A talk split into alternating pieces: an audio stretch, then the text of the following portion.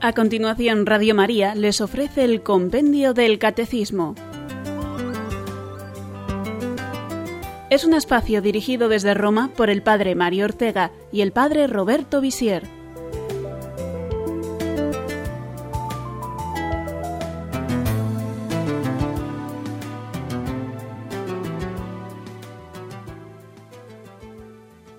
Bienvenidos queridos oyentes de Radio María a nuestro programa sobre el compendio del Catecismo.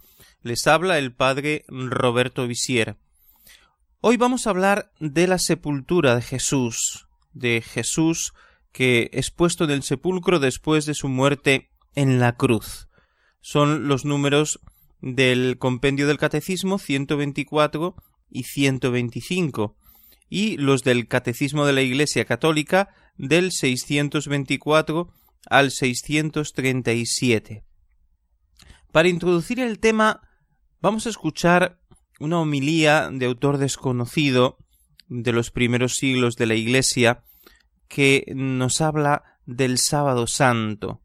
Saben que precisamente ese día se recuerda que Jesús está en el sepulcro, está esperando la resurrección. Así lo describe él. ¿Qué es lo que hoy sucede?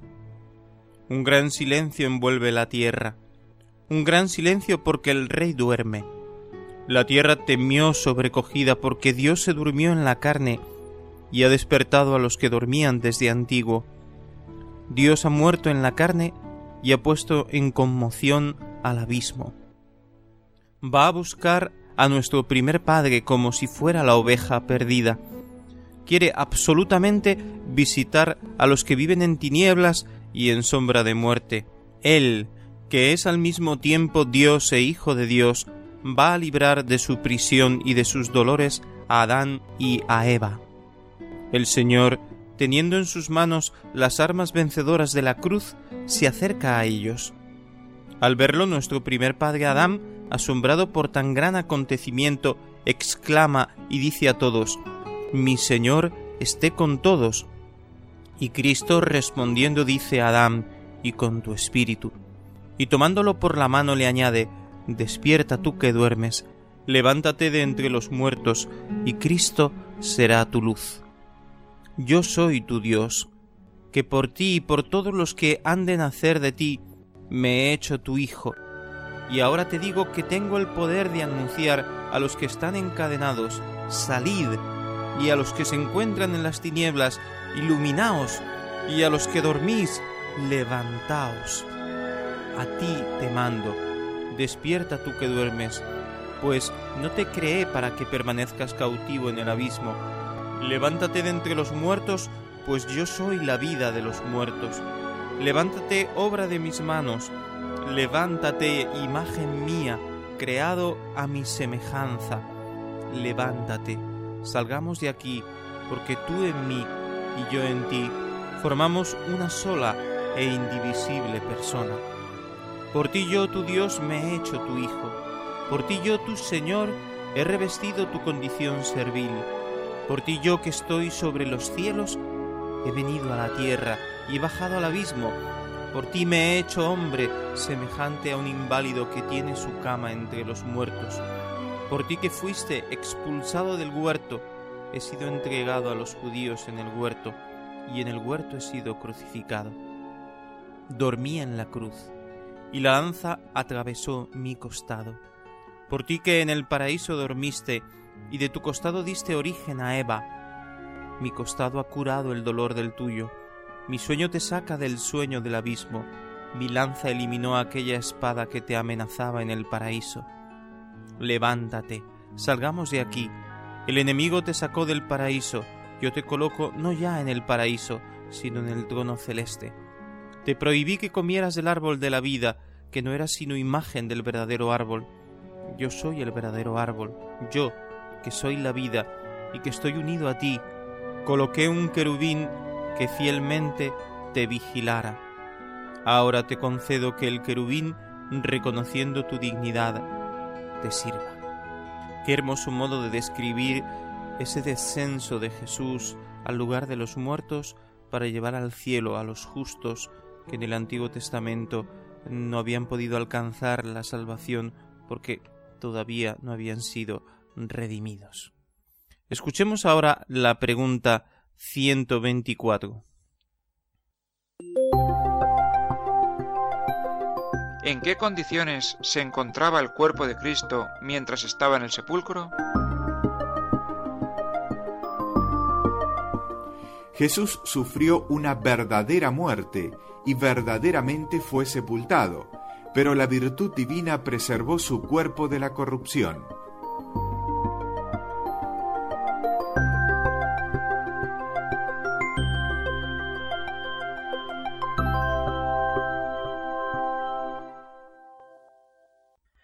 Jesús experimentó verdaderamente la muerte. No fue una muerte aparente, sino que él realmente quiso compartir ese momento supremo de la vida humana que es el paso de esta vida a la otra vida, la separación del alma y del cuerpo. Así que verdaderamente murió, su cuerpo quedó inanimado, sin alma, muerto. Además, el, el Evangelio nos hace constar esto con toda claridad. El mejor testigo, que es el apóstol San Juan, nos dice que dando un fuerte grito y diciendo esas palabras a tus manos, Señor, encomiendo mi espíritu, eh, murió, exhaló el espíritu, también como símbolo de que donó el Espíritu Santo, habiendo concluido la entrega total de su vida. Y que después de muerto, eh, los soldados romanos, el centurión encargado, dio orden de que se le rompieran las piernas a, a los tres, pero a Jesús no le rompieron las piernas. Aquí está el designio de Dios. No quiso que se le rompieran las piernas, eh, mientras que a los otros dos sí se hizo así, sino que un soldado le traspasó el costado con una lanza y le abrió el corazón. Ya hemos hablado de la simbología de este corazón abierto cuando hablábamos del corazón de Cristo. Es la intimidad de Dios abierta. Así que tenemos esta certeza. Eh, los testigos lo vieron morir, pero a la vez lo remataron. No hacía falta porque ya estaba muerto. Así que es un cuerpo muerto por los sufrimientos de la cruz, pero a la vez con el corazón abierto, traspasado, no hay lugar a dudas, está muerto. Y lo llevan al sepulcro ese mismo día, no queda sobre la cruz mucho tiempo, eh, sino que ese mismo día lo quieren enterrar deprisa porque es un día solemne, porque es la preparación de la Pascua, eh, porque empieza el sábado y en el sábado no se pueden hacer eh, muchos trabajos según las costumbres judías, eh, es el día de reposo y enterrar pues lleva consigo un proceso de lavar el cadáver, de perfumarlo, de envolverlo en una sábana, etc. Pero no hay tiempo de realizar todos esos cuidados del cuerpo de Jesús que naturalmente está lleno de, de sangre, de sudor, de, del polvo del camino, de la tierra, del em, bueno, de todo, ¿no? Es un cuerpo realmente eh, maltratado y, y sucio.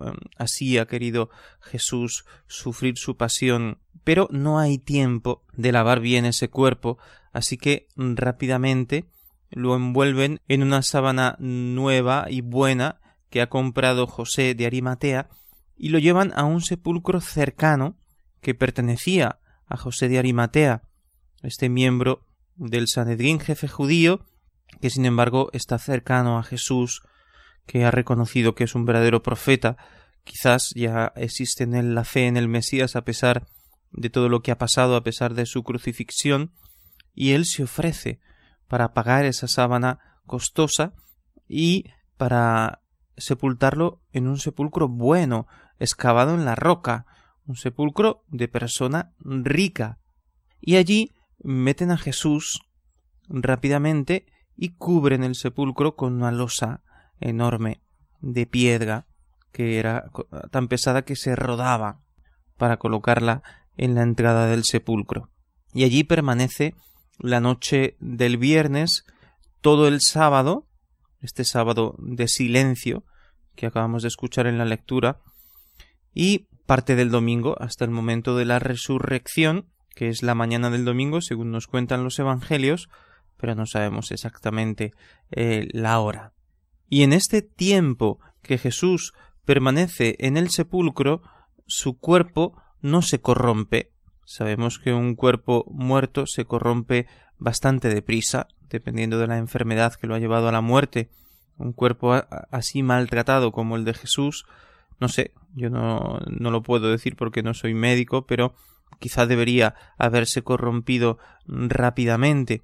Sin embargo, no experimentó la corrupción, según la profecía del Salmo, no dejarás a tu fiel conocer la corrupción, sino que resucita el cuerpo sin haber experimentado ningún tipo de corrupción, porque la corrupción del cuerpo de alguna manera eh, está unida a la muerte y, está significando un castigo por el pecado. Ya Jesús había sufrido sobre su cuerpo el castigo de los pecados de los hombres, pero eh, precisamente su muerte en la cruz no es un fracaso, no es el fin, sino que él muere para resucitar y por eso su cuerpo está simplemente esperando que el alma retorne a él para una vida distinta, porque la resurrección de Jesús es gloriosa, no es a la vida que ha dejado antes, sino a una nueva vida, pero de esto hablaremos la próxima semana cuando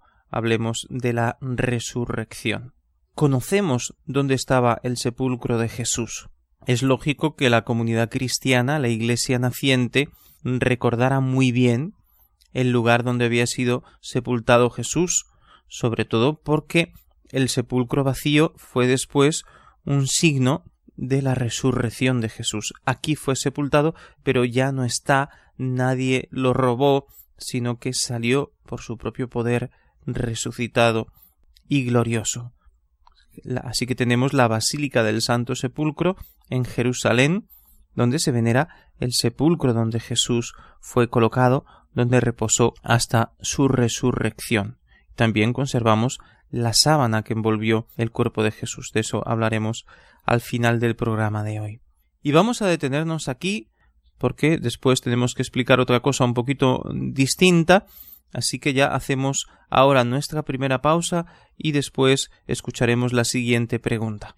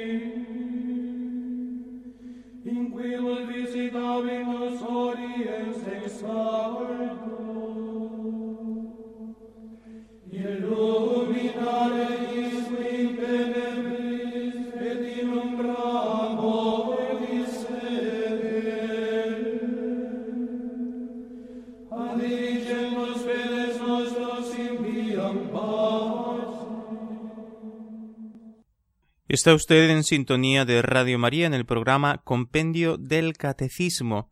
Estamos hablando de cómo Jesús fue sepultado y cómo descendió a los infiernos. Esta expresión que normalmente nos sorprende, porque al oír la palabra infiernos pensamos en el infierno de los condenados. Pero así nos lo aclara el compendio del Catecismo. Escuchemos la pregunta 125. ¿Qué eran los infiernos a los que Jesús descendió? Los infiernos, distintos del infierno de la condenación, constituían el estado de todos aquellos justos e injustos que habían muerto antes de Cristo, con el alma unida a su persona divina, Jesús tomó en los infiernos a los justos que aguardaban a su Redentor para poder acceder finalmente a la visión de Dios. Después de haber vencido mediante su propia muerte a la muerte y al diablo, que tenía el poder de la muerte, Jesús liberó a los justos que esperaban al Redentor y les abrió las puertas del cielo.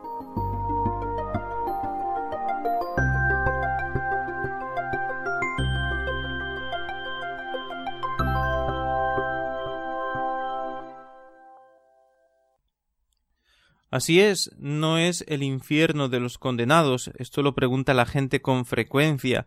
¿Por qué mm, se asombra ante esa expresión? ¿Cómo es que Jesús bajó a los infiernos? Si en el infierno están los que han rechazado a Dios definitivamente y no pueden ya ser salvados, desgraciadamente. Pero no es allí donde Jesús desciende, sino que es una misma palabra que tiene dos sentidos el infierno de los condenados y ese lugar, de alguna manera podemos llamar inferior, esas partes inferiores, donde están los que están en el seno de Abraham, también llamado Seol o lugar de los muertos. Son aquellos que han muerto antes de la venida de Cristo. Todos ellos están en ese lugar. Pero Jesús va a sacar de allí a los justos, a los que habían sido fieles a Dios según la capacidad que tenían en el Antiguo Testamento sin la gracia merecida por Cristo, es decir, sin esa capacidad de santidad que, sin embargo, hemos recibido nosotros que estamos bautizados. Podemos pensar en el mismo Abraham, en Moisés, en el rey David, que también fue un gran pecador, pero que mostró signos claros de arrepentimiento, y en otros muchos fieles eh, de Israel que vivieron piadosamente con las dificultades del que no ha sido todavía redimido, pero que intentaron ser fieles al Señor y estaban esperando el Mesías para que realizara esa redención, que no era una redención política, humana, material, eh, en el sentido humano me refiero a una salvación del tiempo presente de las circunstancias históricas, sino que era una salvación mucho más profunda, era una liberación del pecado, del mal y un abrir la posibilidad de salvarse, de reconciliarse con el Padre, de vivir en comunión con Dios. Estos infiernos son el lugar de los muertos, pero no es un lugar. También la pregunta del compendio aclara que es un estado, puesto que fuera de esta vida ya no existen lugares físicos, existen estados de las almas que son espirituales, no necesitan un lugar físico donde estar, sino que eh, eh, entran en un estado nuevo de alma separada del cuerpo fuera de este mundo. Y así en este estado en el que pensamos que no había sufrimiento, eh, porque no estaban condenados y donde estaban esperando la redención y por tanto tampoco veían a Dios cara a cara, no podían disfrutar de este paraíso celestial, de estar en la presencia de Dios, porque eh, esto es una gracia merecida por Cristo. No se merece simplemente con las obras buenas, sino que la salvación es un don de Dios gratuito, y ha merecido Jesús con su redención, con su muerte y resurrección, con el misterio de la encarnación, la muerte y la resurrección, como explicaba muy bien esta homilía del siglo II que hemos escuchado al comienzo del programa. Es una victoria de Jesús contra la muerte, contra el pecado, contra el demonio, se convierte en una puerta que nos abre a la visión de Dios. Y a partir de entonces, de la resurrección de Jesús, los que morimos ya no caemos en este estado oscuro de espera eh, que con un símbolo eh, de bondad, de, de bien, llamaban las escrituras el seno de Abraham. Los justos van a descansar con el Padre de los creyentes, origen del pueblo elegido de Dios, Abraham, que ha sido obediente, que es ejemplo de fidelidad a Dios, de fe grande y firme, y allí todos los demás justos, eh, miembros del pueblo, hijos de Abraham, porque es el padre de naciones, el fundador del pueblo de Dios, van allí a descansar en su seno, a apoyarse en Abraham mientras esperan la llegada del Mesías. En la parábola, cuando Jesús habla del pobre Lázaro y del rico derrochador, el rico Epulón, dice que Lázaro, que había vivido justamente, va a descansar al seno de Abraham, mientras que el rico injusto va al infierno donde padece, mientras que Lázaro encuentra consuelo con Abraham, pero todavía no puede ver a Dios. Esta es la imagen que utiliza Jesús para hablarnos de ese estado de los muertos antes de la venida del Salvador.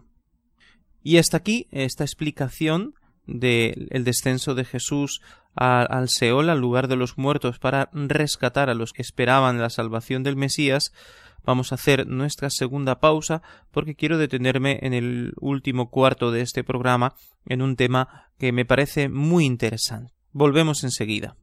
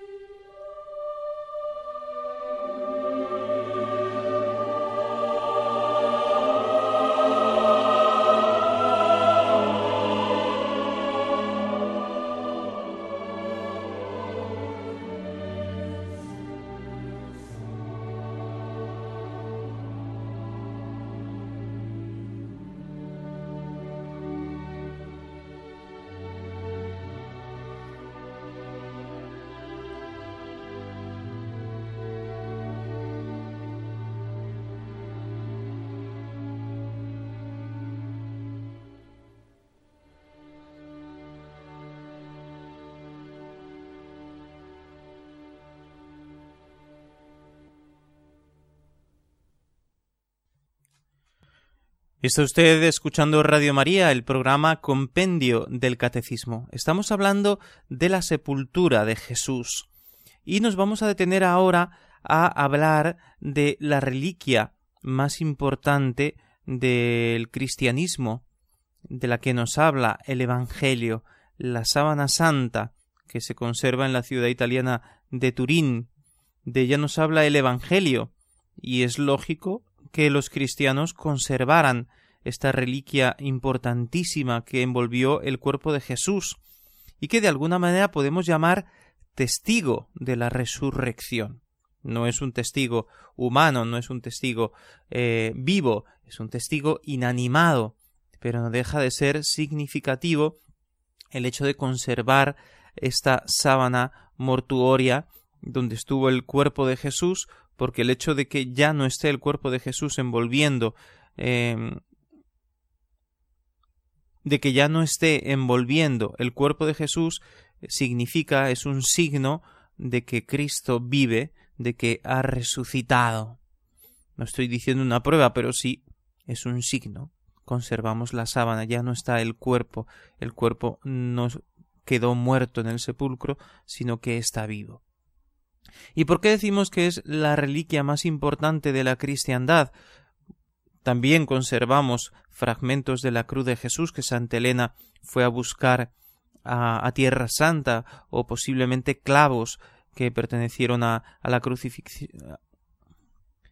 crucifixión de Jesús, es posible también eh, espinas, todo eso en la eh, Basílica de la Santa Cruz de Jerusalén en Roma, eh, se conservan estas reliquias que parecen verdaderas, pero ninguna con esa significación y tan conocida, aunque debería ser más conocida todavía, que la sábana santa de Turín.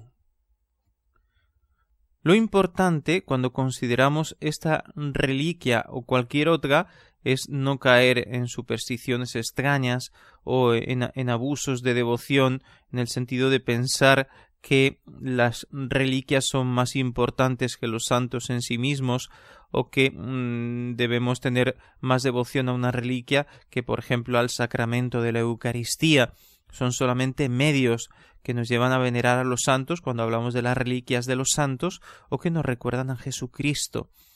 Eh, así que no hay que caer en abusos o en mentalidades extrañas que también han existido en la Iglesia cuando había ese afán de, de buscar reliquias o se, o se despedazaba a los santos para tener pedazos de los cuerpos de los santos o de los huesos de los santos.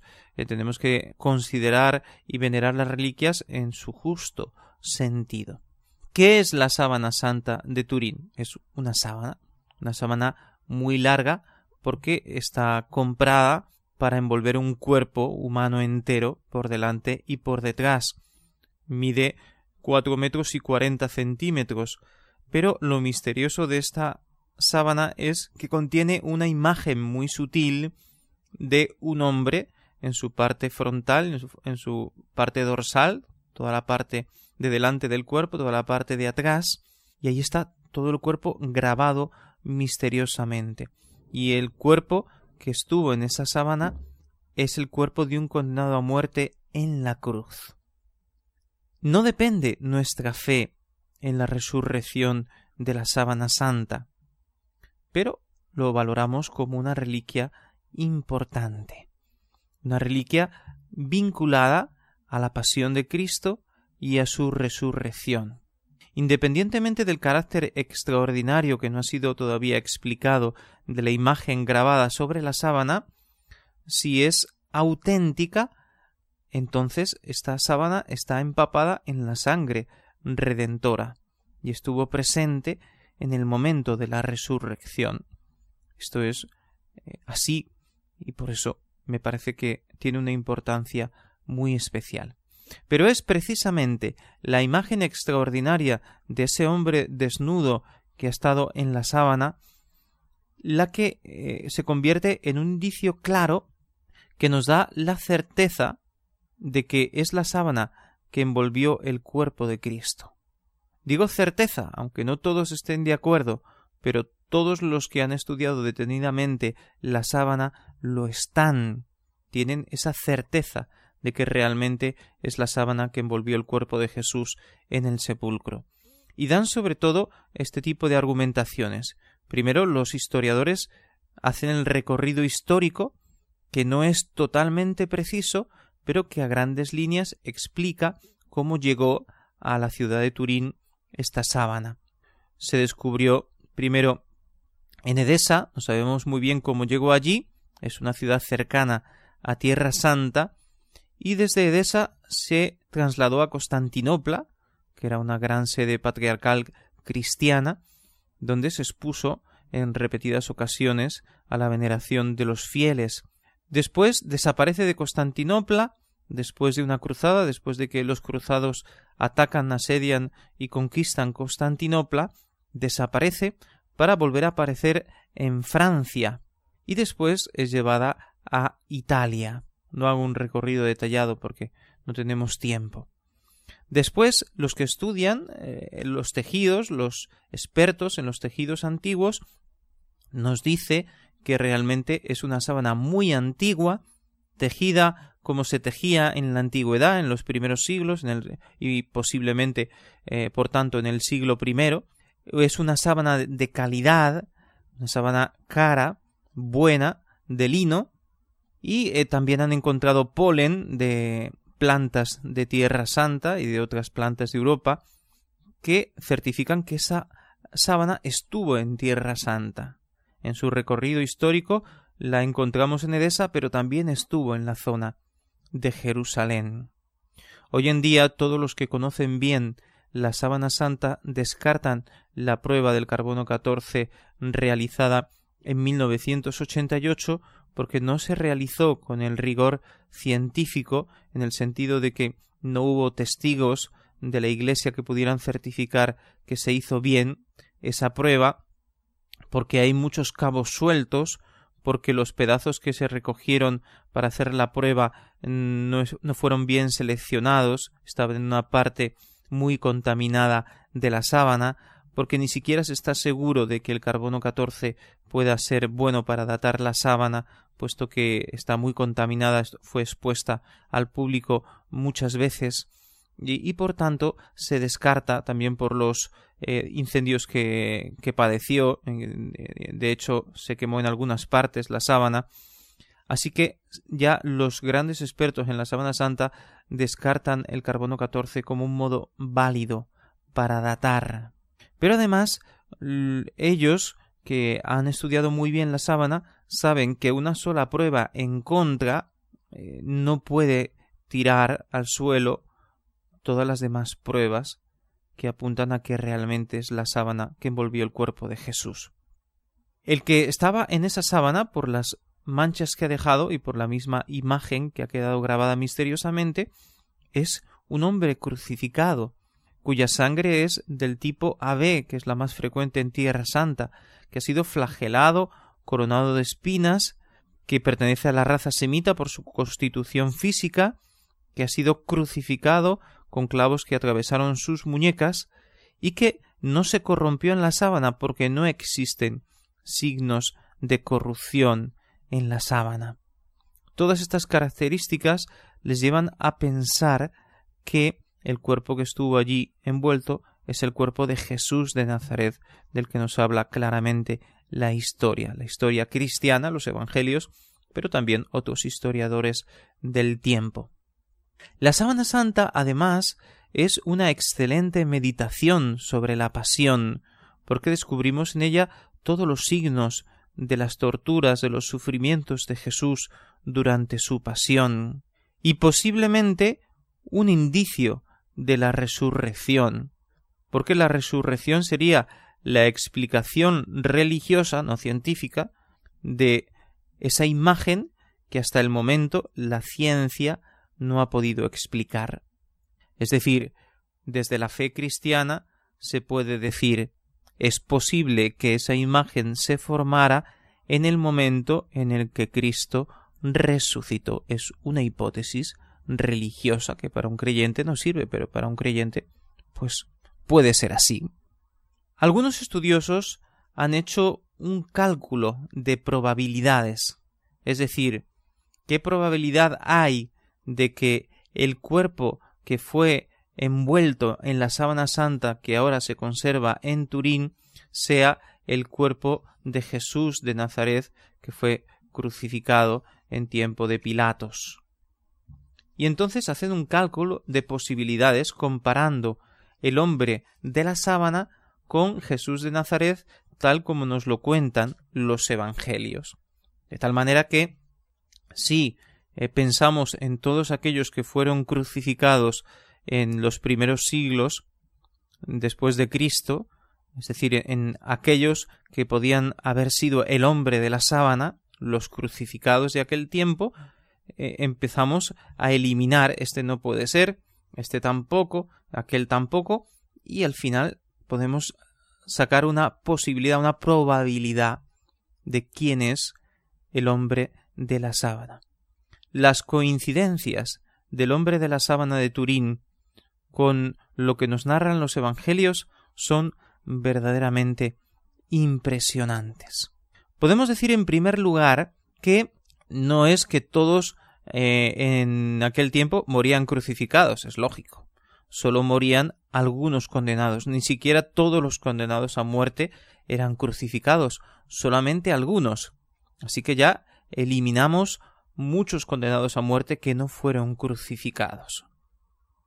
Después de esos que fueron crucificados, los que sean, descartamos los siguientes. Primero, el hombre de la sábana fue enterrado. No todos los crucificados fueron enterrados.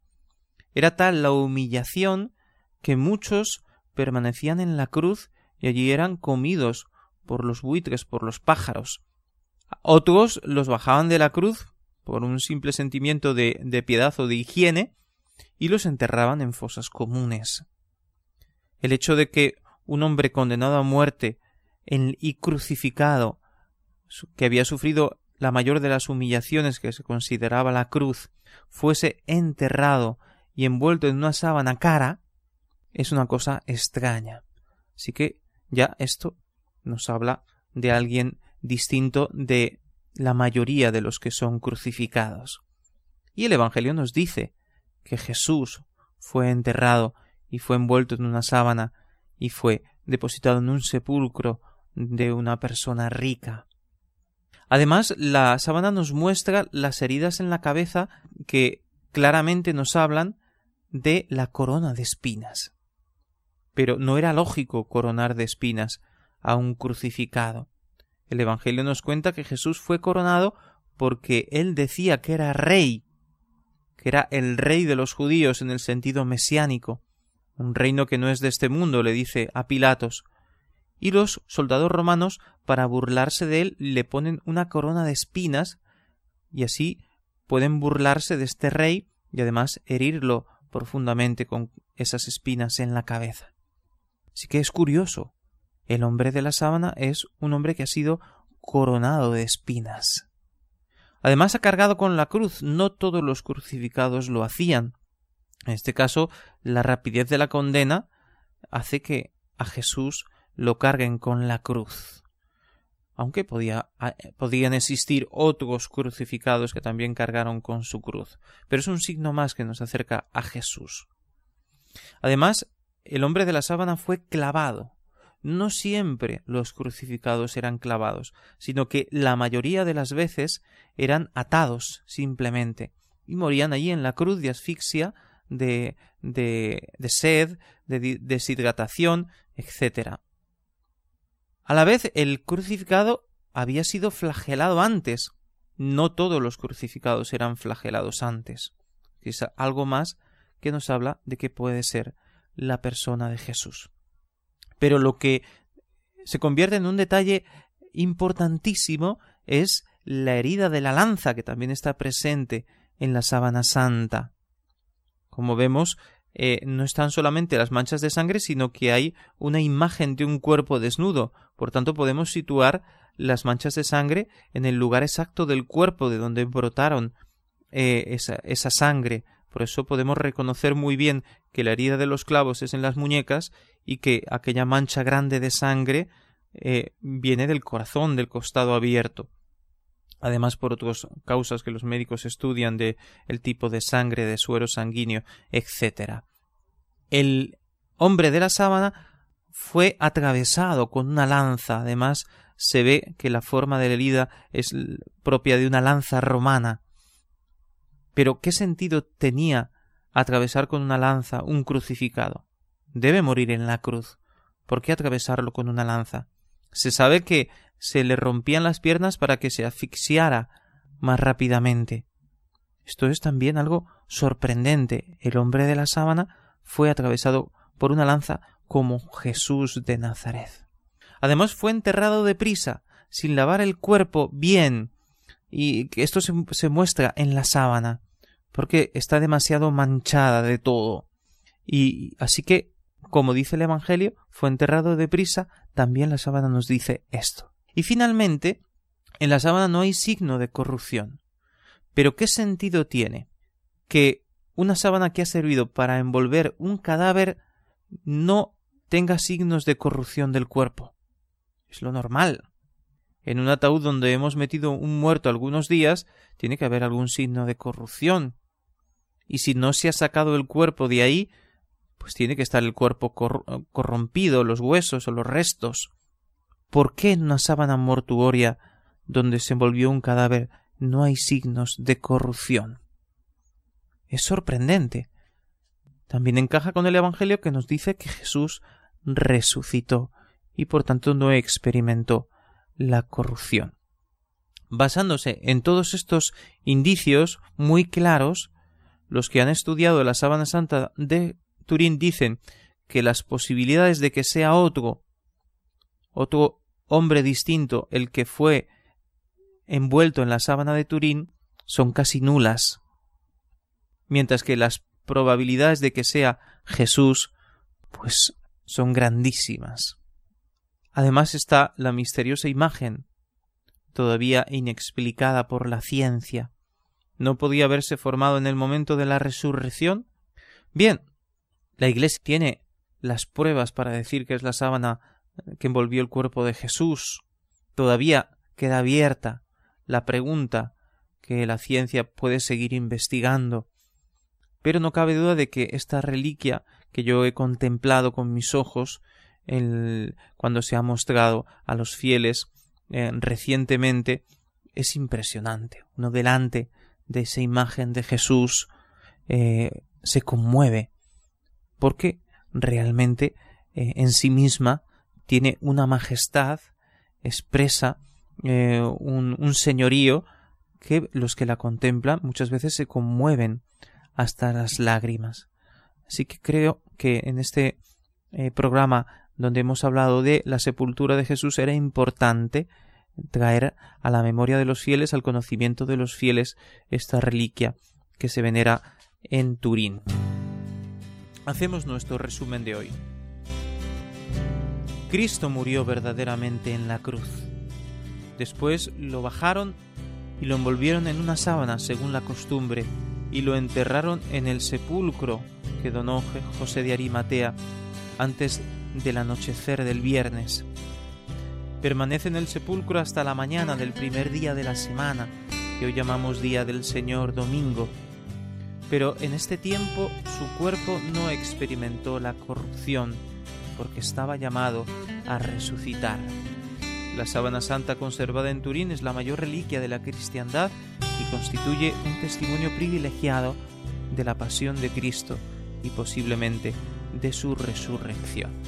Y ahora sí escuchamos las preguntas de nuestros oyentes.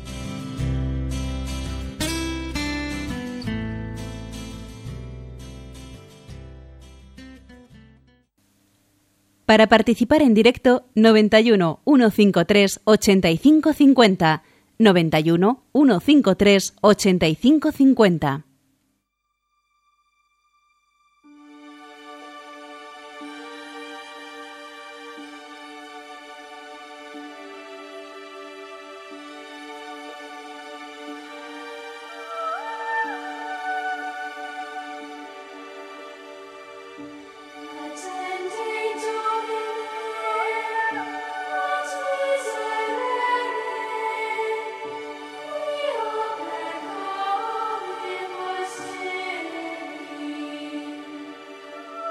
to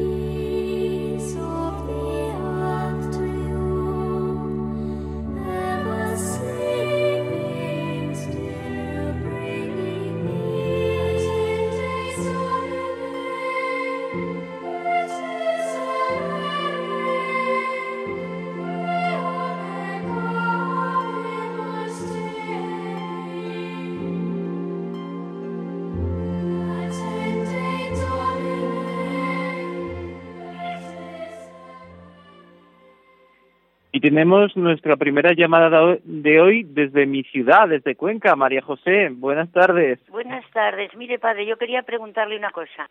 ¿Por qué si parece que está demostrado que los clavos fueron clavados en las muñecas, todos los crucifijos muestran la herida en la palma de la mano? Nada más, muchas gracias. Muy bien, de nada.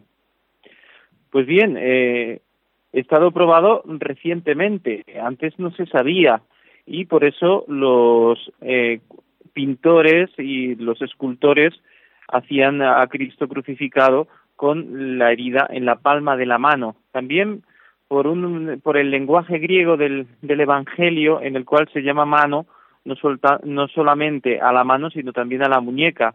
Y por eso eh, la palabra era un poco imprecisa, no se sabía bien si se refería a la mano o a la muñeca. Y bueno, este, es muy cerca la muñeca de la mano, por tanto, eh, ese es eh, el equívoco. La segunda llamada de hoy, Jaime de Valencia, buenas tardes. Hola, buenas tardes. Eh, les agradezco el programa, que sigue siendo muy didáctico y muy ilustrativo. Simplemente una pregunta. ¿El cuerpo de Jesús realmente se sabe qué ocurrió con él después de resucitado? ¿Fue un cuerpo como los demás o realmente, pues claro, ahí la parte material eh, no, no sé yo exactamente cómo se puede traducir así fue eh, de alguna forma o milagrosamente eh, tratada o cómo fue. Esa es un poco la pregunta. Muy bien. Eh, explicaremos detenidamente esto cuando hablemos en los próximos programas de la resurrección de Jesús. El cuerpo de Jesús no resucita para la misma vida que había dejado, que tenía antes, sino que es un cuerpo renovado, glorificado, como el cuerpo que nosotros recibiremos en nuestra resurrección. Así que eh, el cuerpo no está sujeto al espacio y al tiempo. Por eso Jesús se puede aparecer a las personas, eh, a los discípulos, y luego desaparecer sin abrir y cerrar puertas. No está ligado a este mundo, no está vagando por este mundo como un fantasma, eh, no, sino que Él puede estar fuera de este mundo, pero a la vez es un verdadero cuerpo es un cuerpo, según lo que dice San Pablo, espiritualizado. Juan María de Madrid, buenas tardes. Hola, buenas tardes, sí. Primero, felicitarle sobre todo por las introducciones que hacen antes de empezar el programa, especialmente la de hoy ha sido muy muy emotiva. Eh, sí, quería preguntarle sobre mm, el infierno, el Seol las personas, las almas que ya estaban allí cuando fue Cristo antes, ya habían recibido, o ya, ya habían sufrido o habían experimentado el juicio, eh, o estaban, en qué estado estaban, si no veían en ese momento, no estaban viendo o no veían en el Seol a Dios, en qué, cómo se encontraban las almas. Esa pregunta. Bien, sí. El, el estado de las almas antes del, del, de la redención de Cristo en el Seol no era igual para los justos que para los injustos. Así lo explica el catecismo. Por tanto, eh, y también aquella parábola que hemos citado durante el programa del rico Epulón y el pobre Lázaro muestra que aunque los dos habían muerto, no estaban en el mismo estado. Uno sufría y el otro estaba en el seno de Abraham, pero no podían ver a Dios, estaban en un estado de paz los justos, porque eh, se habían salvado, pero no podían ver a Dios porque la visión de Dios es un don de la gracia. Recibimos nuestra última llamada de hoy. José desde Madrid. Buenas tardes. Buenas tardes, padre. Dígame. Mire, mire, yo le quería preguntar, en fin, las almas antes de antes de la venida de, del nacimiento de Jesucristo, Mm, bueno, pues en qué estado estaban, eran conscientes de, su existencia o estaban como dormidas. Y la segunda pregunta era si se puede considerar un milagro que no se corrompiera el cadáver de Jesús, porque biológicamente no se puede explicar, ¿no? Era un, fue milagroso. Esas eran las preguntas, padre. Muy bien. Bueno, ah, hemos respondido un poco la, la primera pregunta. Naturalmente, nosotros no conocemos bien el, el Seol en el sentido de este mundo, solo conocemos lo poquito que, la escritura del Antiguo Testamento nos dice de él y, y por tanto no conocemos bien el estado de las almas. Naturalmente yo pienso que eran conscientes, no estaban en una especie de, de sueño eh, esperando a despertarse, ¿no? Eran conscientes, lo que pasa que no gozaban lo que gozan ahora los bienaventurados, los santos en el cielo, con la presencia y con la visión de Dios, pero eran conscientes y vivían en un estado de paz en el seno de Abraham. El cuerpo de Jesús no se corrompió eh, por milagro, naturalmente, porque en sí mismo, como un cuerpo humano, pues estaba muerto y tenía que corromperse. Pero, naturalmente, ahí está el milagro de la incorrupción mientras esperaban esos, esas horas, esos pocos días, hasta el momento de la resurrección. Muy bien, agradecemos a todos sus llamadas y nos disculpamos por aquellos que eh, no, no pueden eh, ser respondidos porque eh, el tiempo en la radio es así, muy estrecho. Así que rezamos nuestra oración final de hoy y damos la bendición. Recemos juntos. Dios te salve María, llena eres de gracia, el Señor es contigo, bendita tú eres entre todas las mujeres y bendito es el fruto de tu vientre Jesús. Santa María, Madre de Dios, ruega por nosotros pecadores, ahora y en la hora de nuestra muerte. Amén. Gloria al Padre y al Hijo y al Espíritu Santo, como era en el principio, ahora y siempre, por los siglos de los siglos. Amén. Y la bendición de Dios Todopoderoso, Padre, Hijo y Espíritu Santo, descienda sobre vosotros y os acompañe siempre. Buenas tardes a todos.